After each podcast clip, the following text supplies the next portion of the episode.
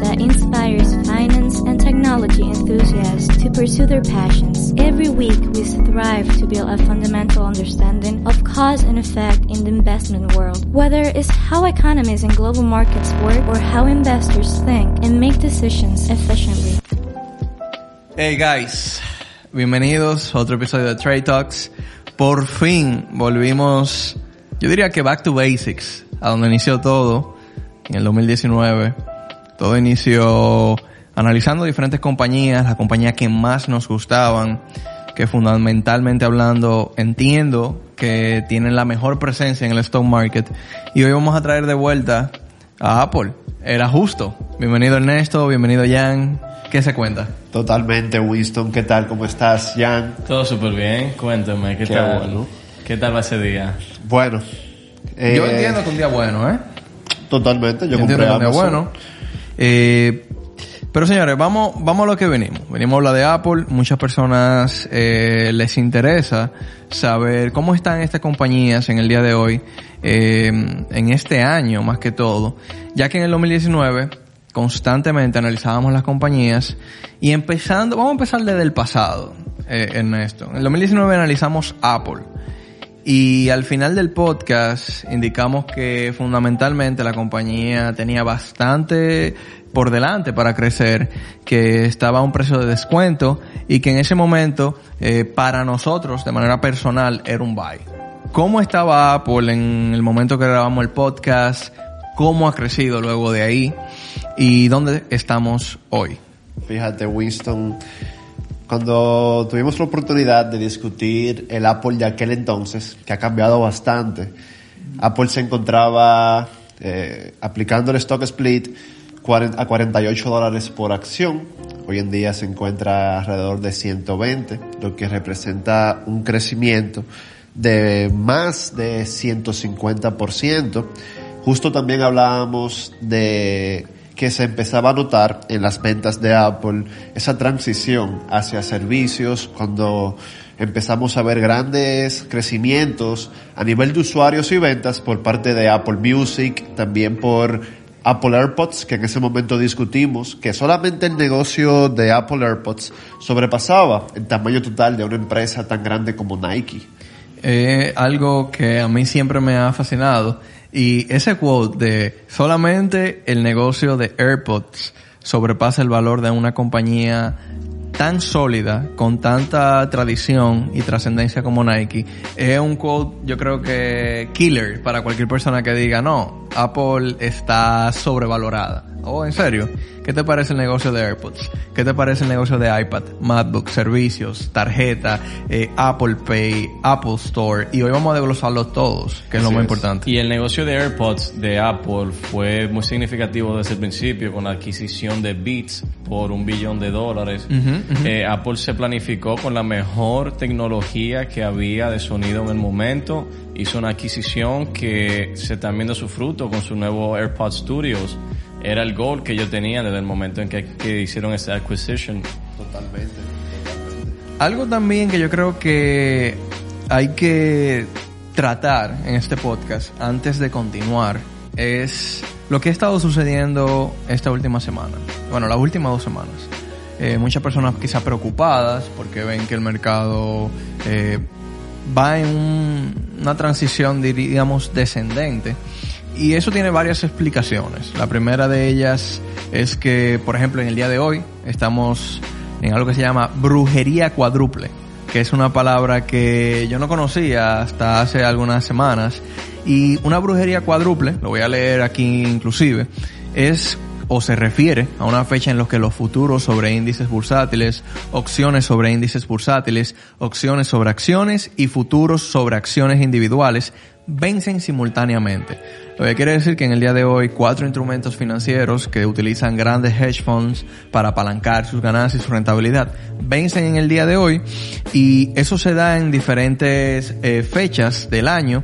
Eh, se vence el tercer día o el tercer viernes de cada mes. Eh, las cuatro clases de activos vencen simultáneamente. Este tercer viernes de marzo se repite en junio, septiembre y también en diciembre.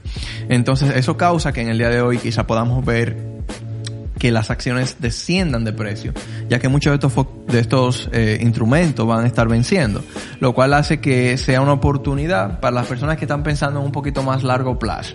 Eh, para lo que son day traders, quizá, o scalpers, deberían tomarlo en consideración, ya que puede encontrarse un mercado eh, bastante volátil y con una dirección hacia la baja. Ahora, también hay otra causa, de lo cual yo creo que sería la principal, de la que las últimas semanas los mercados de acciones han ido en la baja, y yo entiendo que serían los bonos. Sabemos que cuando hay diferentes maneras en que una empresa puede financiar sus operaciones, y Ernesto, Hablamos un poco de los bonos, hablamos un poco de lo que está sucediendo y por qué hay una correlación en cuanto los bonos suben y las acciones corporativas bajan. Perfecto. Fíjate, Winston, cuando la Reserva Federal empieza a ajustar su política monetaria para enfrentar la crisis del COVID justo hace 12 meses, marzo 2020, pues una de las políticas monetarias que puso en, implementación pues fue disminuir la, la tasa de préstamo, disminuyéndola por debajo de 1%, niveles vistos 12 años anteriormente en la crisis del 2008-2009. Esto hace pues que a nivel bancario los préstamos para las corporaciones se vuelvan mucho más atractivos, por ende se dinamiza mayormente la economía, pero ya que la economía está reabriendo, los bonos han estado subiendo y como se vuelven más atractivos, los grandes fondos de inversión reestructuran su estrategia en base a hacer un mejor mix de instrumentos financieros. Los últimos 12 meses no eran tan atractivos, simplemente ahora mismo se están volviendo más atractivos y obviamente como inversionista siempre tenemos que tener un portafolio diversificado. Normalmente se habla de tener un portafolio 30% bonos, 70% acciones. Warren Buffett no comparte esta ideología clásica de diversificación. Dice que históricamente las acciones pues siempre van a vencer a los bonos y ha sido demostrado. Los últimos 100 años las acciones han tenido un mejor rendimiento que los bonos del tesoro. Bueno, sumando lo que está sucediendo con los bonos y también lo de la brujería cuádruple, palabra tiene un nombre medio extraño, eh, es lo que viene causando estas últimas eh, o esta última semana eh, que las acciones desciendan de precio. Ahora volviendo a la estructura de lo que vamos a hablar en el día de hoy, Apple, una compañía que yo no diría que, yo diría que es un conglomerado de diferentes... Eh, tecnológico, claro. Un conglomerado tecnológico de diferentes productos y servicios. Empezando con el pasado, bueno, en el, último podcast que hicimos de Apple, Apple fue en junio 12 del 2019. En ese momento Apple tenía un precio, si lo calculamos con el stock split que hizo Apple de 48 dólares, un crecimiento de 150%. Yo creo que no existe otro producto financiero en el mundo digamos, que sea de acceso. Y vamos a hablar un poquito de República Dominicana. Yo creo que no hay un producto en República Dominicana, ningún producto en, ninguna, en República Dominicana, que a un ciudadano dominicano, un civil, eh, con una inversión desde junio del 2019 a la fecha le pudiera haber retornado un 150% de retorno. Muy difícil, y eso es excluyendo dividendos, que paga dividendos interesantes. 100%. Ahora, ¿por qué esta compañía se considera un conglomerado? Diría que es por todos los negocios que tiene, y entiendo que lo mejor sería en estos momentos desglosar estos negocios, Ernesto. ¿Cuál es el negocio Número uno, el que tiene más trascendencia en el market cap de Apple. Bueno, todos sabemos que Apple Incorporated, fundada por el gran Steve Jobs, eh, el corazón de su negocio es el iPhone. Pero ya con la madurez de esta industria que empezó a, a tic, a madurar, empezando el 2015, 2016, pues aunque ya maduró, todavía retiene eh, 41% de su valor total en solamente lo que es el iPhone. 852 billones. Eh, abarca básicamente el valor del iPhone eh, como negocio para Apple es de 852 billones. Una de sus estrategias para ser tan rentables en este segmento de iPhones es que Apple, a diferencia de las demás, se preocupó por siempre tener un toque luxury y lo logró. Por ende, los clientes están dispuestos a pagar 1.100 dólares, 1.300 dólares por un smartphone que cualquier persona, si quiere ahorrarse ese dinero, puede conseguirlo en otra marca por 300 dólares. Entonces, eso le provee unos profit margins bastante interesantes. Actualmente, por cada iPhone que se vende, Apple se gana 20% en profit margins. Son unos números bastante altos. Doble dígitos. Y, lleva, y agregando algo a lo que tú mencionaste en eso, de que Apple siempre ha tratado de mantener la exclusividad dentro de su teléfono, podemos ver como Apple ha lanzado teléfonos de menos gama y todavía sus top sellers son los teléfonos más caros. Totalmente. O sea, ya ahí podemos tener un overview perfecto de que Apple iPhone es exclusividad. Nadie quiere tener el iPhone más barato. Y Totalmente. es lo que te transmite Apple 100% desde el día de su lanzamiento del iPhone en el 2007.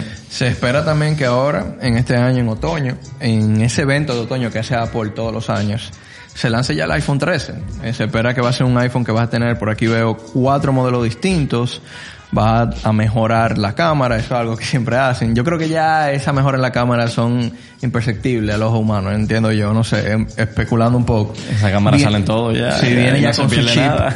un chip a, cin- a 15 y obviamente 5G, que ya por default va a ser, eh, digamos, la nomenclatura de Internet que va a tener todos los celulares de hoy en día, de ahora en adelante.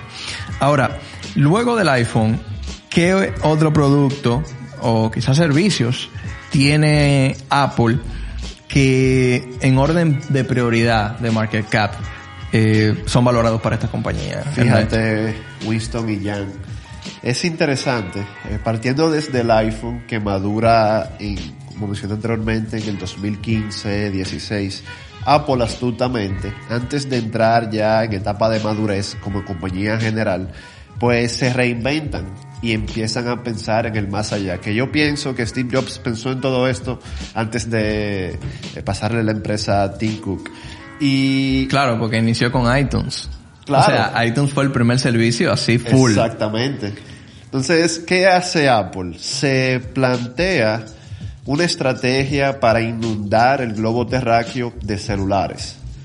Pero no... Primero hardware. Exactamente, primero hardware, primero el dispositivo. Pero pensando en eventualmente venderle algo a cada persona que tenga ese celular.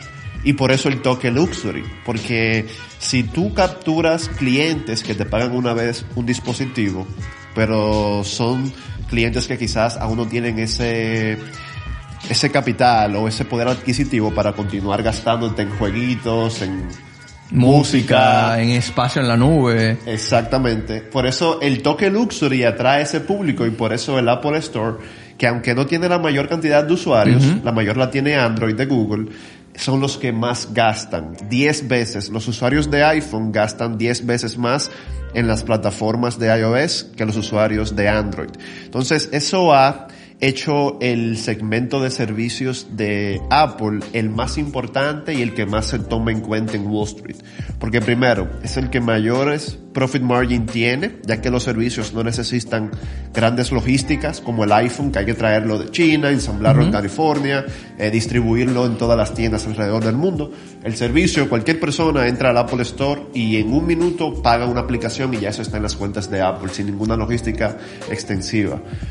Entonces, ahí, dentro de ese servicio, se encuentra lo que es Apple Music, iCloud, Apple Store, Apple TV, Apple TV, Apple Pay. Apple, exactamente. Servicio médico, que es una transición. Exactamente, que viene por el Apple Watch. Apple Exacto. ha hecho una transición increíble hacia los productos de salud y está comenzando solamente. Pudimos ver su lanzamiento del Apple Watch Series, Series 6, donde ya tu Apple Watch puede calcular la cantidad de oxígeno que tiene tu cuerpo. O sea, Totalmente. no hay boundaries. Sí, y fíjate lo interesante que es este segmento, que actualmente se encuentra vendiendo 46 billones de dólares al año Y en los próximos seis años eso se va a duplicar y un poco más hasta 106 billones. Lo mejor, como te dije anteriormente, es que en servicios es que están los grandes márgenes. Y ahí hay algo que ocurre, que lo hemos mencionado aquí, quizá en backstage, con Apple. Y es que yo soy usuario de Apple en iPhone, vamos a decir el celular, que fue lo, quizá lo, bueno, el primero fue iPod, pero soy usuario de hace años. La facilidad que te da cuando tú conectas tu iPhone con todos estos servicios, dígase música, dígase storage, iCloud, dígase Apple Pay. Esa facilidad de tener toda mi información de los últimos 10 años en un solo servicio, con un solo correo y una sola clave, hace que muy difícil, aunque salga un mejor celular, aunque salga un mejor servicio, digamos, un celular que tenga mejor cámara, que tenga más storage, a mí no me va a importar. Yo no quiero perder mis últimos 10 Claro, años. es una extensión de tu Es- cuerpo es una ya. extensión. Nosotros Como literalmente somos un Android. Sí. Y Elon Musk lo dice, ya somos cyborgs. Cyborgs. Somos Y, cyborgs. Este iPhone, ese iPhone, ese iPhone, fíjate, Sin tres eso Apple- no, no, no empieza el día. no, no. empieza el día. Y el que nos está escuchando ahora mismo, yo diría que más de un 70% es de un servicio también de iPhone. Un iPhone Totalmente. puede ser en iTunes Podcast, puede ser que utilice iCloud. Realmente lo que ha construido Apple es un ecosistema del cual su cliente, su usuario, no puede salir aunque quiera. No puede escapar. No puede escapar. Tú no te puedes escapar. Y algo muy inteligente que ha hecho Apple dentro de este mundo de servicios, ya enfocado más al iPhone, ha sido nunca cambiar su interfaz. Esa sensación de familiaridad, Sí, sí. De, de simpleza, ha Sí. hecho que, a diferencia de lo que quizá pensábamos, conforme iban upgrading los iOS con el tiempo, yo a veces decía, wow, pero me gustaría ver algo diferente. Al pasar del tiempo, me he dado cuenta que no, yo no quiero ver algo diferente. A mí me encanta la estructura que tienen Eso los es- servicios de Apple. Inclusive, según los analistas, eso es un top selling point. Uno de los top selling points de Apple es su diseño, no solamente del hardware, su UX design, o sea, realmente la facilidad y como ya no estamos adaptados a este producto, hace que tú puedes darle un iPhone a un anciano y les puede dar otro producto, otro celular con otro sistema operativo. Fácilmente el anciano con el iPhone se va a sentir más cómodo, porque es como for dummies. No estoy diciendo que los ancianos son dummies, sino por el uso de la tecnología. No todos estamos adaptados a tantas interfaces confusas. Totalmente. Ahora, luego de los servicios, tenemos el siguiente renglón en Apple, que son Apple Watch, TV y accesorios, lo cual es Otro negocio importantísimo. consideran el 15.8% de Apple y alrededor de 322 billones de dólares. Totalmente. Entonces, aquí pasa algo con los Apple Watch. Algo que yo especulando totalmente, para mí, para mí, de aquí a los próximos años, yo entiendo que los seres humanos no vamos a utilizar más ya celulares. Fácilmente utilizaríamos un gadget como un Apple Watch Se habla de unas gafas que salieron hace Ah, poco. vamos, vamos para allá, vamos para allá, vamos para allá. Pero entiendo que va a ser un Apple Watch. ¿Por qué? El Apple Watch es una extensión total del iPhone y está en tu cuerpo adaptado. Al estar en tu cuerpo adaptado puede medir diferentes tipos de analíticas eh, que poco a poco, si ustedes se fijan y vemos el evento, creo que es el evento que tenemos allá en cámara y vamos a ponérselo aquí también en video. En ese evento donde lanzan el Apple Watch Series 6, el enfoque principal que está tomando Apple con el Apple Watch es el enfoque médico. Y mientras más investigo de Apple, mientras más investigo de los Apple Watch en el futuro, se dice que es probable que las personas, luego que salgan de una operación médica, en países desarrollados obviamente, lo primero que el médico le va a dar si no tienes un Apple Watch. Ese Apple Watch va a poder medir tu recuperación, todo tu sistema eh, a través de analítica y con AI toda la data que vienen recorriendo los iPhone, más otras compañías que trabajan directamente con analítica de, de data de medicina, es que van a poder comunicarse con el doctor. No van a tener que ir al doctor. Ya tú tienes el Apple Watch que está midiendo todo. Tú no vas a tener que ir, tengo que ir de emergencia a tomarme la presión. No, eso tú lo estás tomando y están enviándole la señal En a tu time. médico en real time. Entonces, cuénteme un poquito de Apple Watch, cuéntame un poquito de Apple TV y tenemos el iPod Touch. Creo que es un producto que poco a poco no, no, no sería el main goal ahora mismo para Apple, pero lo tienen, los Beats Audio Products y también los el HomePod, HomePod. HomePod Mini. Que los HomePod, yo creo ahí, ustedes me Alexa se le fue. Se le ha ido adelante. Sí, Alexa se fue Alexa hace se le ha ido un- adelante a Apple y me sorprende que hayan dejado ese segmento de mercado. Incluso, eh, y disculpa que te interrumpa, el primer servicio que yo vi, tipo Alexa, fue Siri. Y siempre he tenido la percepción de que Apple no le puso el cohete necesario a Siri para llevarlo a otro nivel. Tú sabes que yo creo que pasó ahí. Cuando Amazon saca Alexa, lo saca muy, muy a descuento. A unos precios que Apple, ningún producto de Apple cuesta hasta ahora el HomePod Mini 100 dólares. Y obviamente Apple quizás por proteger su imagen no le hizo la competencia cuando tenía que hacérsela. Esas personas no se pierden ya, eso es todo calculado. Y probablemente dejó ir a Amazon adelante en ese escenario y se enfocaron más en el Apple Ahora hay un punto interesante ahí, mientras más dispositivos vendió Amazon de Alexa a corto pre- a un precio tan bajo, más data pudo eh, reco- recolectar. Mientras más data, ese deep learning de esas de esos AI avanza mucho más rápido. Pero vamos a preguntar a Alexa, Alexa, No, Siri, Hey, Siri. hey Siri. ¿Cómo Alexa? ya, Mira, ya le el cerebro lavado. Hey Siri, who's better, Alexa or Siri? Dice que no, dice aquí que, que no está muy segura. ¿Qué ustedes creen? ¿Quién es mejor entonces? Bueno, si Siri no está segura, yo creo que Amazon... Se la llevó. Se la llevó. Se la Sí, llevó. se la llevó, Deberíamos se la tener aquí un dispositivo Alexa y poder preguntarle, hey Alexa, who's better? Alexa va a decir Jeff Bezos. Ahora, pasemos a lo siguiente. El siguiente producto es Mac. Un producto que realmente abarca el 7.9% del market cap de Apple. Eh, 160 billones de dólares vale ese negocio. Me sorprende que el número no sea tan tan alto en comparación, digamos, a Apple Watch, pero es que el Apple Watch ha sido el reloj más vendido de la historia. Y las Mac tienen algo interesante. Yo entiendo que esto con la pandemia, sus ventas se han, han Disparado, crecido, se han claro. disparado bastante. Aquí mismo en, en Abacus, ¿cuánta Mac? Eh, no hemos tenido que incurrir en gastos solamente por el work from home, luego cuando abrimos la oficina. Entonces, háblame un poquito de la Mac. Yo tengo un punto de vista sobre eso y déjame que te lo comparta. Apple está haciendo algo muy inteligente con las Mac. Y es que recuerdo la primera MacBook Air que tuve. Si mal no recuerdo, el precio era 1100 dólares.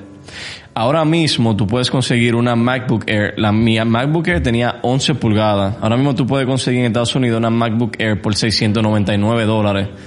Apple con el tiempo ha ido encontrando maneras de ir dropeando el precio de las MacBook hasta un nivel que sea más affordable porque tenemos que tener en cuenta que computadoras eh, del esa computadora que utilizan sistema oper- operativo Microsoft de Microsoft tienden a tener un precio mucho más bajito Claro. que las MacBook 400, Pero- 600. claro pero Apple lentamente está incluyendo sus MacBook Airs dentro de esos pre- de esos rangos de precio que sean más asequibles. Oye, si tú te vas a comprar una computadora Dell por 500 dólares y tú puedes dar 700 por una MacBook Air, yo creo que Sí. psicológicamente ya te hace lograr ese pequeño esfuerzo más en los países eh, desarrollados como Estados, Uni- como Estados Unidos, donde con tu crédito tú puedes cubrir ese gap Enseguida. de 200 Exacto. dólares enseguida. Entonces yo creo que ellos están haciendo un trabajo muy inteligente en dropear el precio de las Mac para subir esos números de revenues. No, y, es- es un producto con, es user friendly. El que más a mí me gusta de Apple. consume quizá menos batería, bueno, quizá no, consume menos batería, eh, se conecta con todos los otros dispositivos de Apple, porque ahí hay que estar el detalle. Tú tienes un iPhone, tienes unos AirPods, eh, tienes un Apple Watch. No vas a incurrir en una Windows, te vas a comprar otro producto Apple para que todo esté interconectado. Eh, Fíjate qué interesante. Eh, así como Jan habla que Apple ha ido disminuyendo el precio de algunas Macs, también ha ido sacando iMac Pro de hasta 6 mil dólares, ha también ido elevando, Sí, captando todo tipo de público, desde las personas que quieren su primera laptop, ya para optar por una MacBook Air, como tú mencionas, de 700 dólares, pero hasta lo más profesional y más hoy en día en el mundo audiovisual que vivimos, que cada Sí. vez se requiere más computing power. y Apple es siempre la primera opción para cualquier editor, para cualquier persona que trabaja en ese mundo audiovisual. Pero aparte de todo eso, Apple, que en esa sección de su negocio tiene un market cap de 160 billones de dólares, todos estos datos son fuente de TD Ameritrade. Acá vemos Dell, por ejemplo, que es una competidora en ese segmento. Dell apenas tiene un market cap de 66 billones de dólares y son empresas que fueron fundadas por, por, el, por la misma fecha. Sí, sí, sí. Son todas empresas que fueron parte de ese Silicon Valley boom, por así decirlo. Ahora, luego tenemos iPad, el último producto de Apple, con una valorización de 143 billones de dólares. Eh, los iPad yo entiendo que son el first choice de las personas en temporalidades como Christmas, para un regalo para sus hijos, también los diseñadores, y también entiendo que es un producto que de una manera u otra, poco a poco Apple ha ido mejorándolo bastante. Eh, o sea, eh, tener un iPad te facilita casi el no tener que comprar una laptop, dependiendo tu tipo de, de, de necesidades a la hora de trabajar. Yo no sé ustedes, pero yo pienso que en cada hogar se le saca mucha productividad y utilidad a un iPad. Ya sea si quieres analizar alguna información rápidamente y no quieres abrir tu laptop, tu iPad está en tu sala y te sientas ahí, leer rápidamente el periódico, las, las revistas, o a tus hijos tenerle alguna aplicación, ya sea productiva o un juego, o también incluso hasta los ancianos que quieren estar, no saben utilizar al 100% una computadora y los iPads tienen costos desde 300, 400 dólares. Una cosa muy interesante de los iPads es que son muy parecidos, es técnicamente un iPhone grande y el UX design que utiliza al ser similar al del iPhone lo hace mucho más eh, accesible a personas que no tienen mucha, que no son tech savvy. A mí el iPad era un producto personalmente que no me llamaba tanto la atención y puedo decir que Apple me convenció de gran manera luego de lanzar su iPad Pro. Lo veo como el game changer en el producto. Ya lo veo con computing power, lo veo con capabilities demasiado extensas. O sea, si tú puedes ser diseñador, te puede gustar dibujar, tú puedes literalmente hacer drawings como tú lo haces con un papel en tu iPad. A ah. mí, es el, iPad Pro ya es el producto que pienso que va a elevar este número por igual. Como pienso lo mismo del MacBook Air, pienso que este es el producto clave en el cambio de Apple. Ahora, eh, por ahora ya hemos hablado, hemos hablado un poco sobre casi, bueno, todos los negocios de Apple. Ahora hay que destacar un poquito el área fundamental. Vámonos ya al área de acción, vámonos al área de inversiones. Vamos a destacar primero ¿Qué es lo más importante para ti en este momento de Apple, eh, Ernesto, a nivel de corporación? A nivel de corporación, Apple tiene una fortaleza enorme, enorme, enorme. Primero empezando por su ventaja competitiva, de que simple y llanamente no hay competencia y cuando tú profundizas, no hay forma de hacerle competencia. Eso acompañado de los profit margins que mencioné anteriormente de la corporación completa, de 20%, se acompaña de 195 mil billones de dólares on cash on hand que tienen. Es increíble. Eso es aproximadamente 10% de su valor de una empresa que genera ingresos netos por 20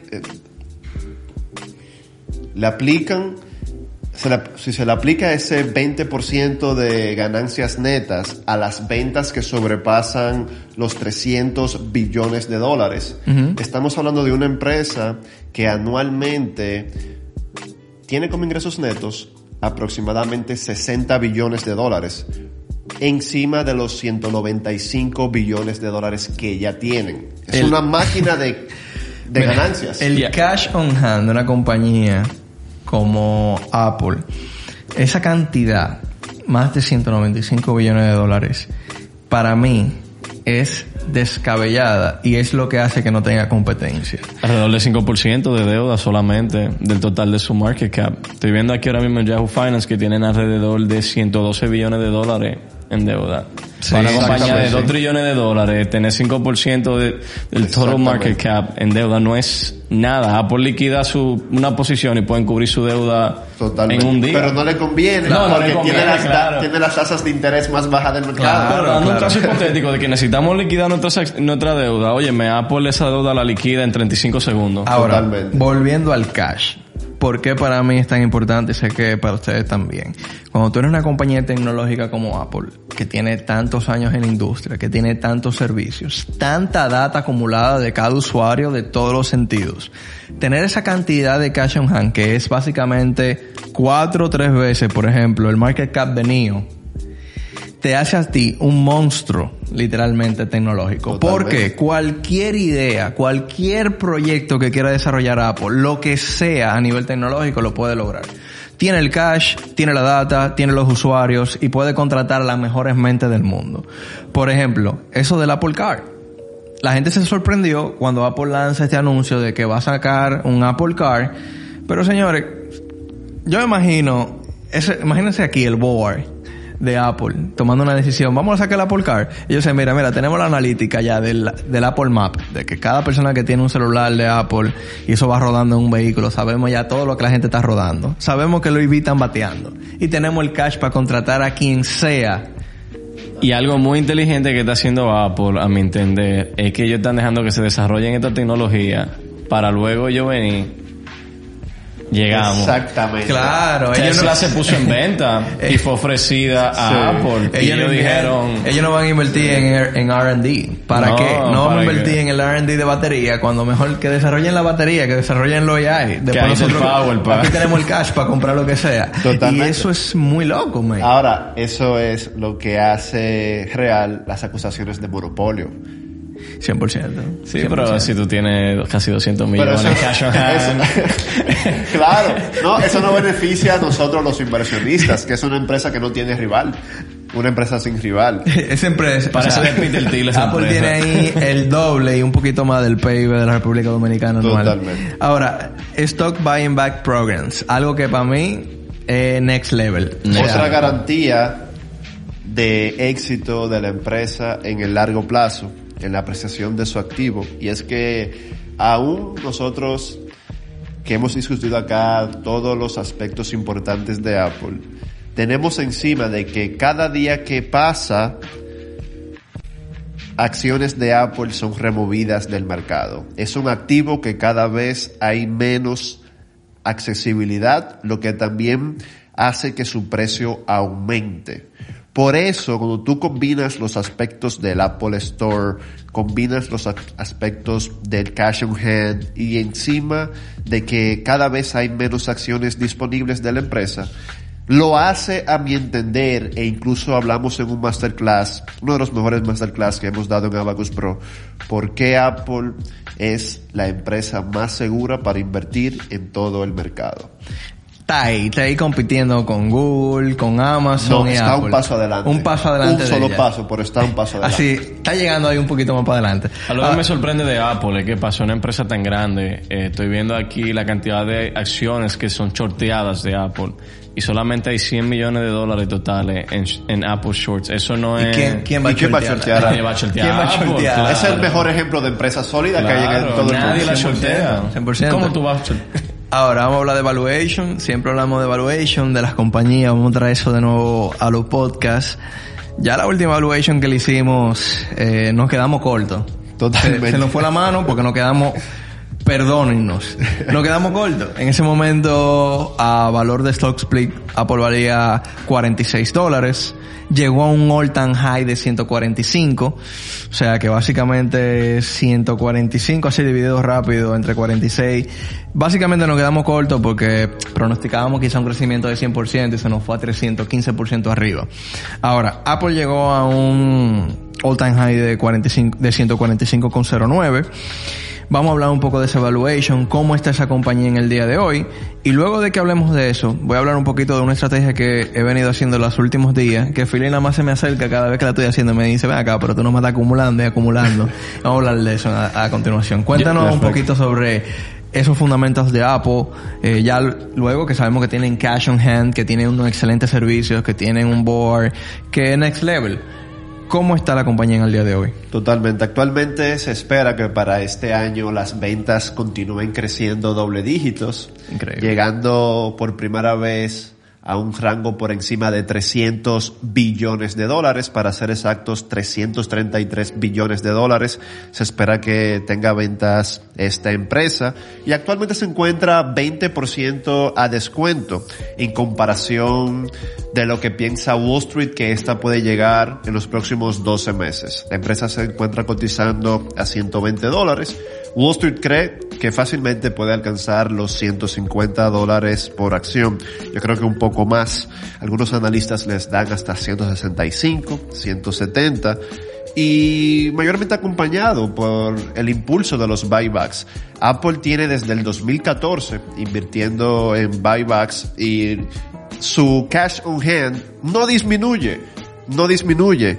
Vemos acá, aplicando un valuation rápido, que esta empresa nos marca acá en nuestra fuente de información que va a tener ventas en 2021 por 333 billones de dólares. Ayúdame acá, Winston, para estimar las ganancias de este año de Amazon. Algo De muy Apple. interesante de Apple, eh, y hablando de su valuation, yo estoy viendo ahora mismo aquí en la página de Yahoo Finance que el desempeño del S&P 500 en las últimas 52 semanas, último año, fue de 65.96%, tomando en cuenta que hizo un drop y regresó luego de que vimos el lockdown el 16 de marzo. El crecimiento de Apple fue de 110% comparado al S&P 500. Increíble, increíble. Entonces, ¿qué estamos Sí. estimando ahora mismo, Ernesto? Fíjate, Apple tiene actualmente el último reporte 195 billones de dólares de cash on hand.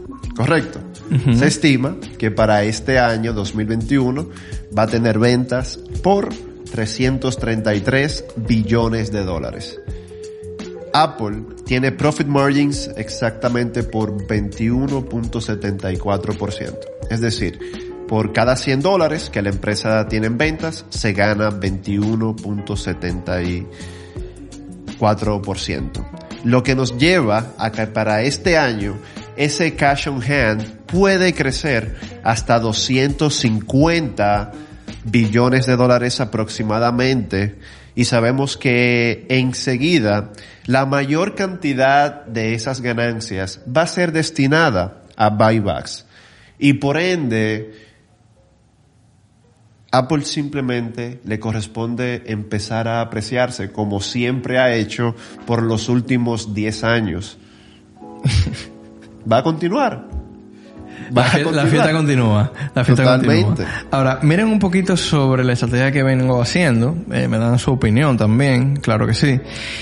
Y antes de hablar de esa estrategia, vamos a hablar un poquito sobre los key level que tiene Apple en estos momentos. Fíjense, en un chart de cuatro horas, el level más importante que tiene Apple en estos momentos es el de una resistencia en 125.17. De igual manera como soporte tiene 118.09. Y yo vengo, Ernesto y Jan, desde la semana pasada, observando Apple, poco a poco, observando, y acumulando stocks. Ahora, mi primera entrada fue en 122.91. Eh, estoy comprando la misma cantidad de acciones en cada posición. De esta manera, si el mercado sigue esta tendencia con el tema de los eh, bonos aumentando, puedo ir haciendo average down en cada momento que ella vaya dropeando. Primera entrada en 122.91, luego me dropeó a 120.46, esa fue mi segunda entrada, justamente por, de- por arriba, solamente por 30 centavos del key level en chart daily, y mi última entrada que la estoy esperando es en el level de 4 horas, en el soporte que mencioné hace un momento, en 118.09. Ahora, ¿en qué consiste esta estrategia? Fíjense. Cuando una persona vaya a hacer, bueno, ya esto para las personas que me están escuchando, porque ustedes la conocen, cuando una persona vaya a hacer una posición a largo plazo, una compañía como esta, bien sólida como Apple, tiene varias opciones.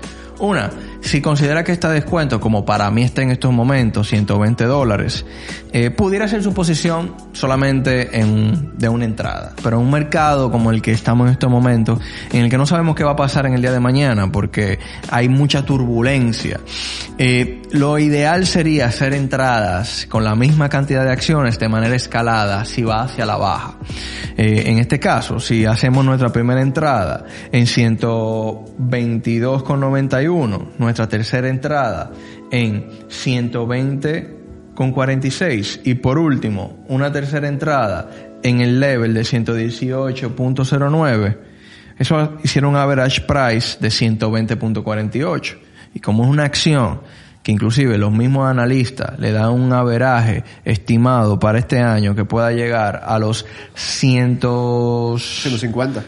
Sí, 150, 152,06. Estamos hablando que podemos esperar para un año probablemente un crecimiento para esa inversión de un 26%. Y una, son doble dígitos de porcentaje. Que una inversión que pocos instrumentos financieros en el mundo te pueden proveer. Ahora, ¿qué le parece a usted ese tipo de estrategia? A mí me encanta. Su all-time high fue 145 y no siguió ese rally tan agresivo que llevaba porque el mercado en general comenzó a dipiar. Sí. O sea que Apple, si su all time high es 145 y tú estás comprando 120, tú tienes un upside tremendo. O sea, es un no-brainer. Estamos hablando de la empresa más grande del mundo. Como decía el neto, va a tener más de 300 billones de dólares en, en venta a final de este año.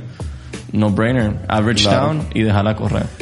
100%. Esa estrategia, si es que se compra profesionalmente, personalmente yo lo hago con un espacio más amplio, de al menos 3-4%, y porque puedo empezar a comprar en empresas que están caras y que yo entiendo que pueden subir, pero sé que también pueden bajar, pero no quiero que se me escape.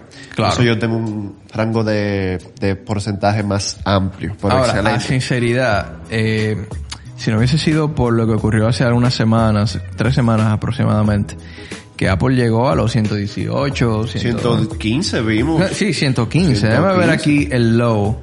115,5 más o menos. Una buena entrada. Apple dio una entrada a 110 dólares hace...